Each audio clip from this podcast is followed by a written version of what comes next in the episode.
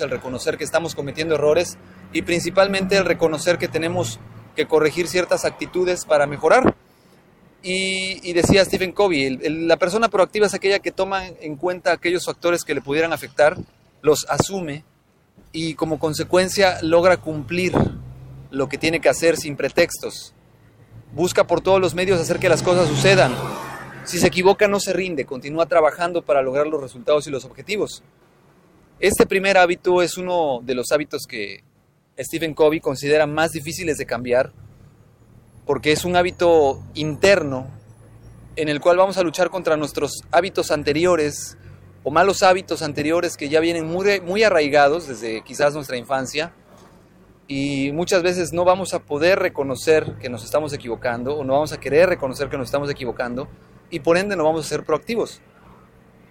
Tenemos que romper los paradigmas.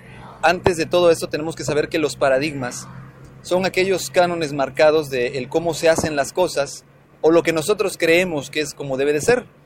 Debemos de pensar que esos paradigmas pues están ahí para poder romperse, para poder cambiarlos, para poder pensar de manera distinta. Y esa va a ser la clave para poder ser proactivos. Pensar de manera distinta y buscar soluciones que quizás en su momento no hubiéramos podido buscar. Ya sea preguntar, leer, acercarnos con gente que quizás no pensáramos que nos pudiera ayudar y tener la mente abierta para que esto permita entonces que nosotros logremos encontrar esas soluciones que queramos. Es muy importante que cada uno de nosotros haga este ejercicio y se ponga metas accesibles y metas reales para poder conseguir ser proactivos o buscar esta proactividad y lograr así el éxito que Stephen Covey nos quiere dar a entender en este primer capítulo. Entonces, como ejercicio me gustaría que cada uno de ustedes y cada uno de nosotros pues comenzara a ver cuáles son aquellas eh, paradigmas limitantes que no nos permiten avanzar y que nos pongamos como ejercicio empezar a buscar nuevos paradigmas que nos permitan también lograr los objetivos, que seamos sinceros y honestos con nosotros mismos, reconociendo cuando nos equivocamos, dejando de ser reactivos y empezando a buscar por todos los medios cumplir, sin justificaciones, sin justificar el cuando fallemos, sin justificar cuando dejemos de hacer las cosas.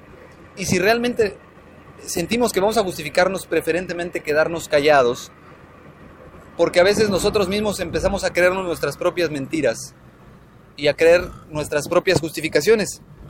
Eh, llegamos a un estatus en el cual nos convencemos realmente de que nosotros no tenemos responsabilidad de nuestro incumplimiento cuando es todo lo contrario. Nadie es responsable de nuestro incumplimiento más que nosotros mismos. Nadie puede ni debe influir en nuestros comportamientos más que los nuestros y nosotros mismos. De ahí que entonces pues esa tarea, como les comentaba, sea buscar el ser proactivos, buscar el activarnos, buscar el hacer cosas. Si algo nos detiene todas las mañanas para levantarnos a correr, pues ser proactivos, buscar el cómo sí, buscar el, dormirnos más temprano para no estar cansados a la mañana siguiente, buscar el comprarnos un despertador para poder despertarnos.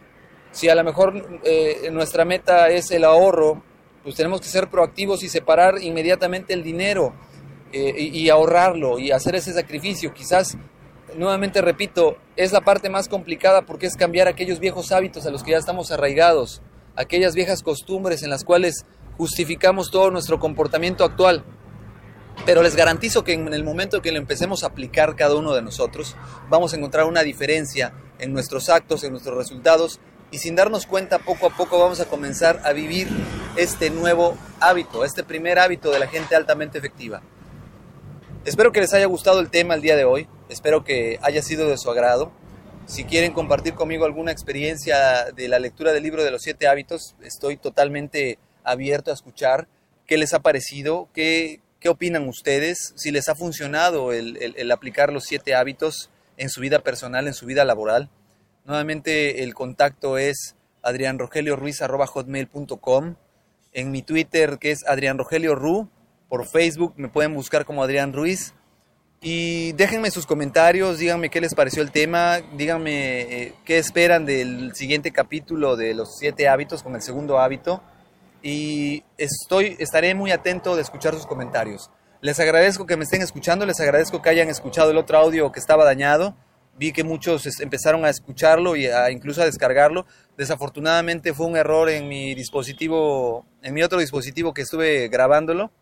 Era un audio más largo, un poquito más eh, enfocado a la lectura del libro, literalmente. Ahorita pues les hablo a grandes rasgos de lo que es el capítulo. Espero pues así digerido lo puedan entender y les guste. Y nuevamente quedo a sus órdenes. Que pasen excelente sábado por la noche si se van de fiesta con mucha responsabilidad. Y les mando un abrazo a todos ustedes. Que tengan excelente noche de sábado. Ohio, ready for some quick mental health facts? Let's go. Nearly 2 million Ohioans live with a mental health condition. In the US, more than 50% of people will be diagnosed with a mental illness in their lifetime. Depression is a leading cause of disability worldwide. So, why are some of us still stigmatizing people living with a mental health condition when we know all of this? Let's listen to the facts and beat the stigma. Ohio, challenge what you know about mental health at beatthestigma.org.